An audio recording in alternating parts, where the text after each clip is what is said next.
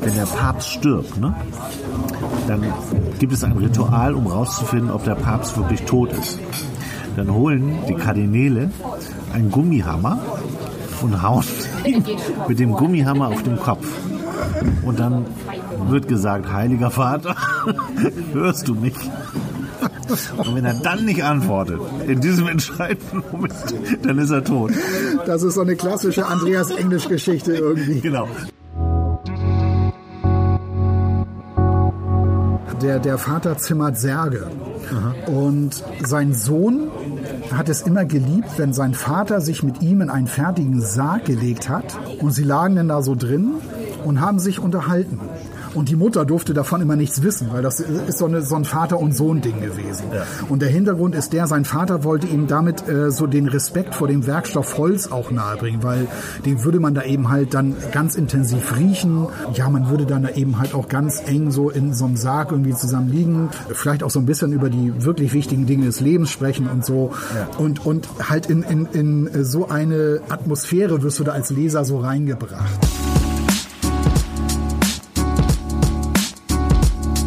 Hallo, ihr seid beim Podcast Zweimann-Buch. Wir sind zwei Männer, die gerne lesen. Zwei Männer, zwei Bücher.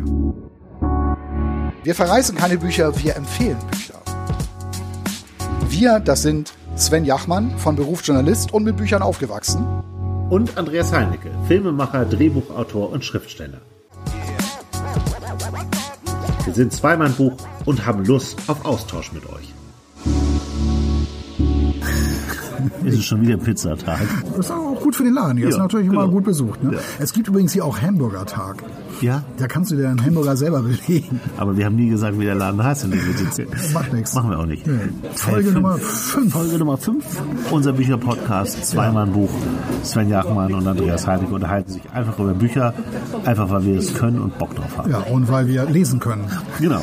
Und weil wir, weil wir merken beim Reden über Bücher, wie sehr Bock wir haben, das nächste Buch zu lesen. Ja, Wir sind, wir haben, wir sind büchersüchtig. auf jeden Fall. Kann man das auf so jeden sagen? Fall. Ja, ich habe auch schon wieder äh, so, ich kann mich schon gar nicht mehr entscheiden. Ich habe so viele Bücher jetzt wieder so vor mir. Ja. Das wird echt. Läuft überhaupt? Ja, Läuft. ja. Um es kurz einzuordnen, Ja. äh, in welcher Zeit wir uns bewegen, es, ist- es ist etwas ganz Schreckliches passiert. Ein FDP-Ministerpräsident hat sich von der AfD wählen lassen. Das hat Wahnsinn. genau ein paar Stunden gehalten. Und jetzt ist er wieder zurückgetreten. Ja, unglaublich, ne? Das ist der völlige Wahnsinn. Ich habe dazu sehr viel gelesen, sehr viel gehört. Ich war fassungslos, Das muss man verstehen. wenn das der Weg ist, wie die FDP an die Macht kommt, mit den Stimmen der AfD. Da wissen wir, wo die FDP inzwischen steht. Ja, vor allem da, was so unglaublich war, ich war den ganzen Tag sowas von im Stress. Ja. Ich habe ja überhaupt nichts mitgekriegt. Ja. Und komme nach Hause, schalte die Tagesschau an und plötzlich wird mir dieses ganze Drama erzählt. danach gab es Man noch glaubt einen- es erst ja, gar nicht. Danach gab es noch einen Brennpunkt. Ich wollte eigentlich ganz entspannt Fußball gucken. Und dann ging es dann noch weiter und ich habe auch überhaupt nicht begriffen, also wie es überhaupt dazu kommen konnte. Das hatten die nämlich gar nicht mehr erklärt. Die haben wahrscheinlich vorausgesetzt, das hast du eh alle schon den ganzen Tag Das gehört. stimmt, das ging mir auch so. Ich habe nur noch Kommentare gehört Ja. und die, die haben mir nicht erzählt, was. wie es dazu gekommen ist. Ne? Ich weiß auch damals, als Heide Simonis ja durchgefallen ist, da Ja. hieß es sofort, ja, ein, wie viele Abweicher gab es? Ein, ein einzigen. Ein ne? einzigen, Und das ja. wurde dir sofort erklärt. Ne? Genau. Also, und, und da äh, bei dieser Geschichte jetzt, da habe ich gedacht, hä, wieso, äh, und wieso ist denn überhaupt so ein FDP-Mann da plötzlich angetreten? Ja. Und wie kam es denn dazu? Und das wurde auch nicht aufgedröselt und ich, ich saß da vorm Fernseher, ich habe gar nichts begriffen. Ach, es ist so herrlich. Es ist so herrlich verrückt. Aber es ist so ein bisschen die Zeit. Man Ja. hat, man liest ja heute nicht mehr Zeitung, um zu erfahren, wie hat denn der Verein XY gespielt, sondern nur noch die Hintergrundinformationen. Ja. Und, und dabei geht manchmal die Hauptinformation verloren. Sodass man sich eigentlich erstmal bei Bild.de oder so erkundigen muss, was überhaupt passiert. Und dann kann man erst in die Materie einsteigen. Ja, richtig. Ja. Und ich habe es ja noch einer Kollegin erzählt heute, die meinte, oder und, und sie und, und ein anderer Kollege meinte, hättest du mal ZDF gesehen? da haben sie das Da erklärt. Inzwischen haben wir es verstanden. Wir sprechen aber über Bücher. Zu dem Thema fällt mir kein Roman ein, ehrlich gesagt. Man Doch, müsste wahrscheinlich die doch, Biografie mir von fällt- Heide Simonis Mir lesen. fällt ein großartiges Buch dazu ein. Es ist allerdings ein bisschen um die Ecke gedacht, es geht um Rassismus. Das Buch heißt ähm, Mit der Faust in die Welt schlagen. Es war ein ziemlicher Bestseller. Der äh, Autor hat dafür auch einen Preis bekommen, nämlich den, den Preis der Leipziger Buchmesse.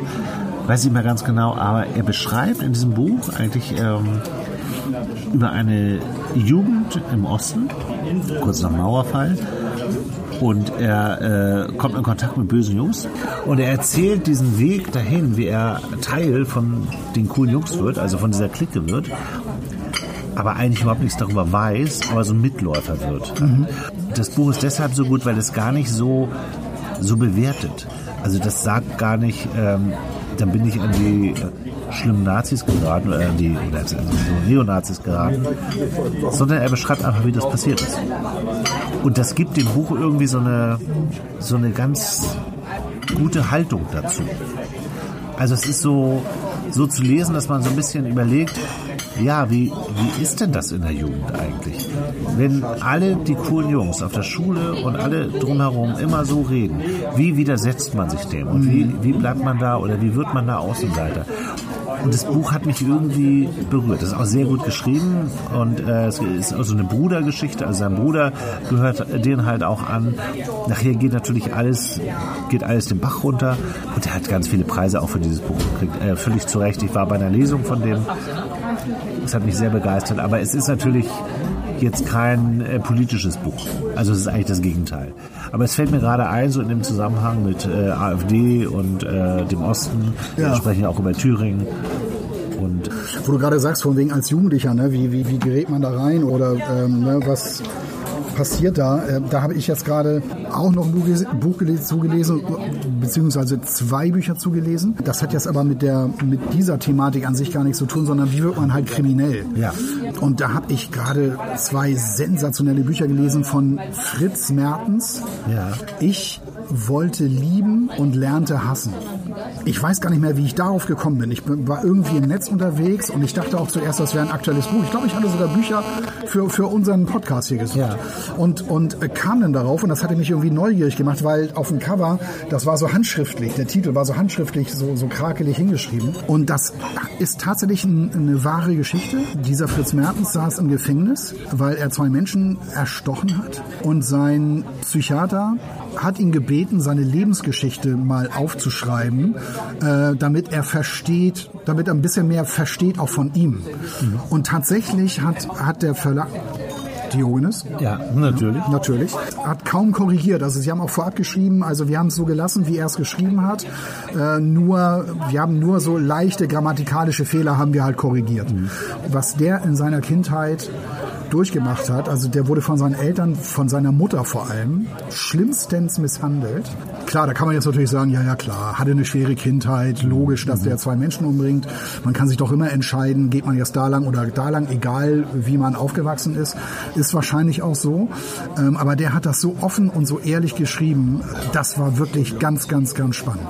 Das war echt spannend. Wie heißt das nochmal? Fritz Mertens, ich wollte lieben und lernte hassen. Klingt sehr gut. Ja, und es gibt noch einen zweiten Teil, den er auch geschrieben hat.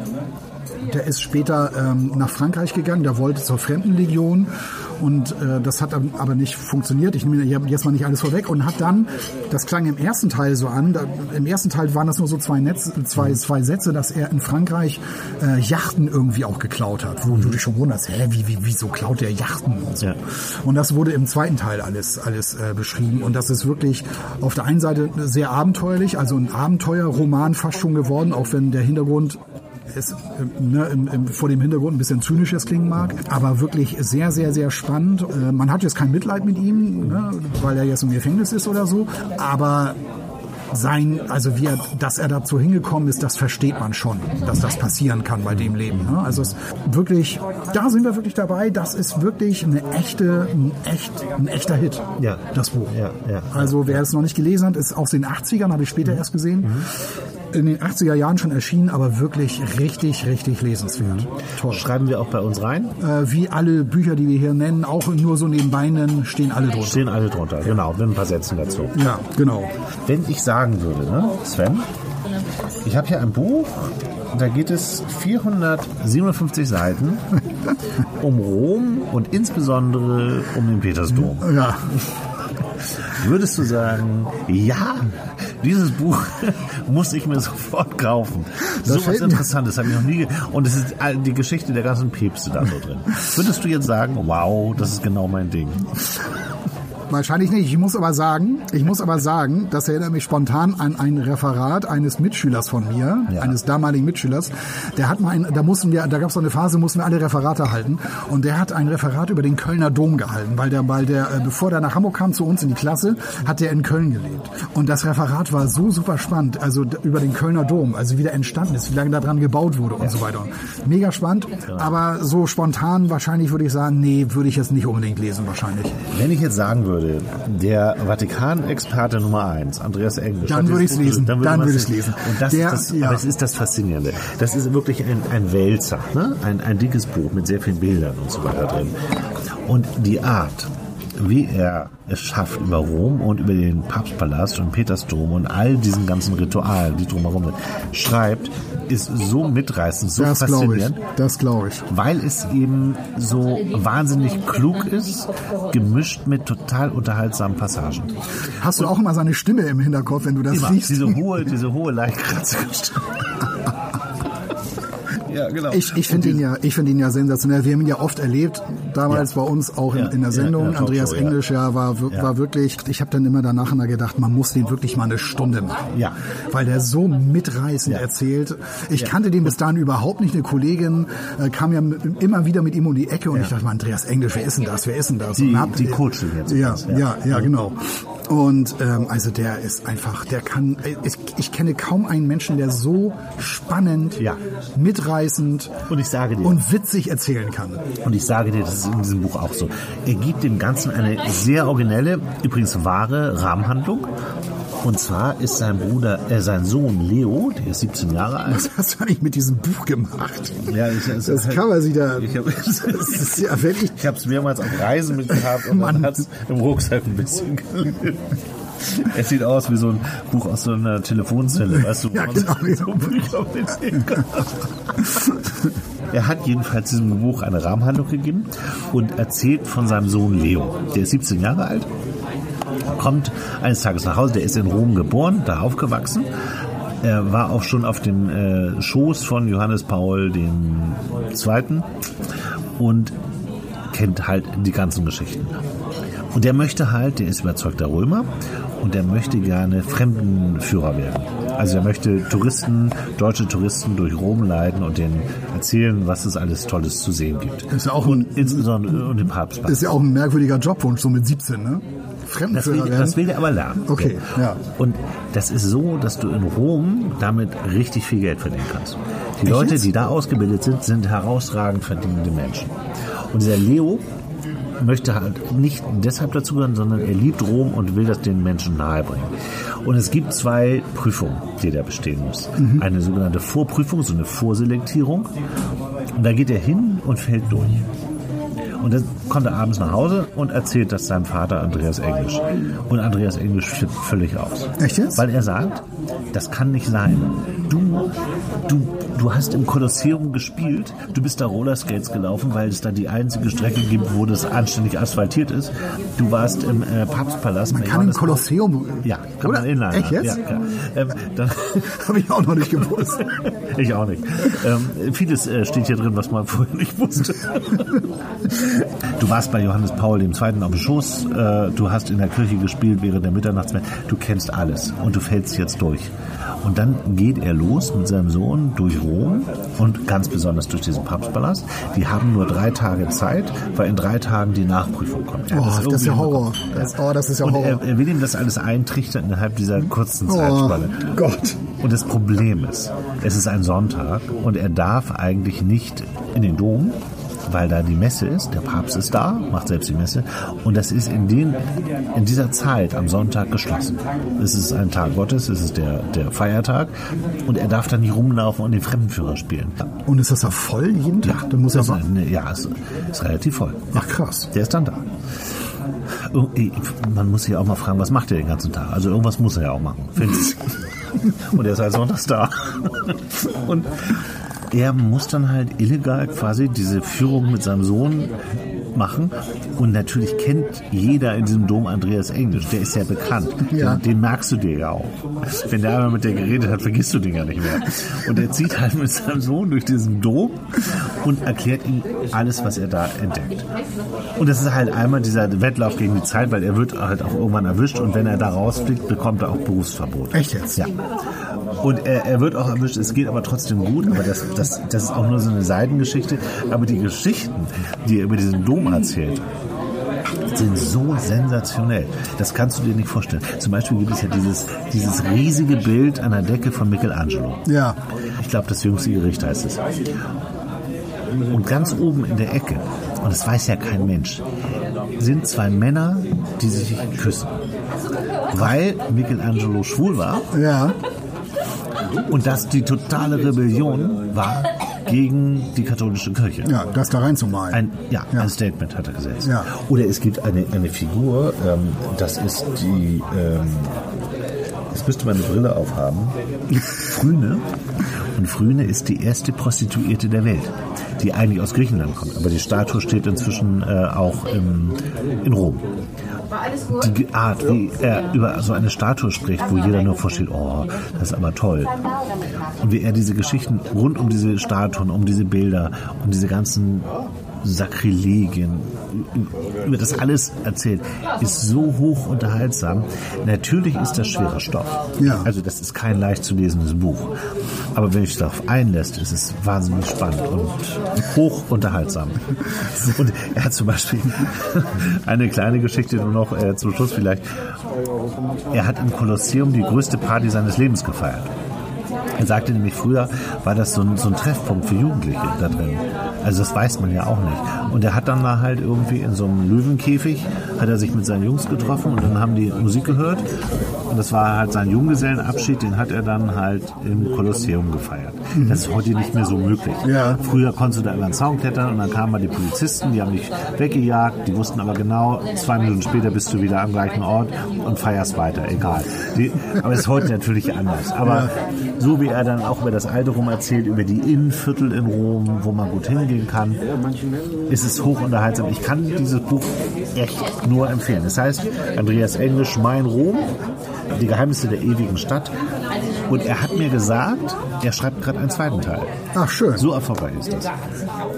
Also, Das klingt, das klingt echt. Frau- Aber hat der Sohn denn jetzt geschafft eigentlich? Also hat es was gebracht, dass die, er, er sieht. Das kann ich nicht sagen. Ach so. Wenn ich das sage, weil das trägt dich natürlich durch die Handlung, Ja. weil sein Sohn das dann auch immer interessant findet.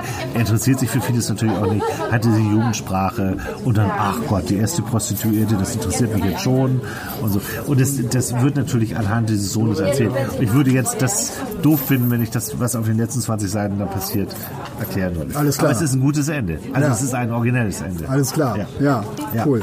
Dann übrigens so ein schräges Ritual. Wenn der Papst stirbt, ne, dann gibt es ein Ritual, um rauszufinden, ob der Papst wirklich tot ist. Dann holen die Kardinäle einen Gummihammer und hauen mit dem Gummihammer auf den Kopf. Und dann wird gesagt, heiliger Vater, hörst du mich?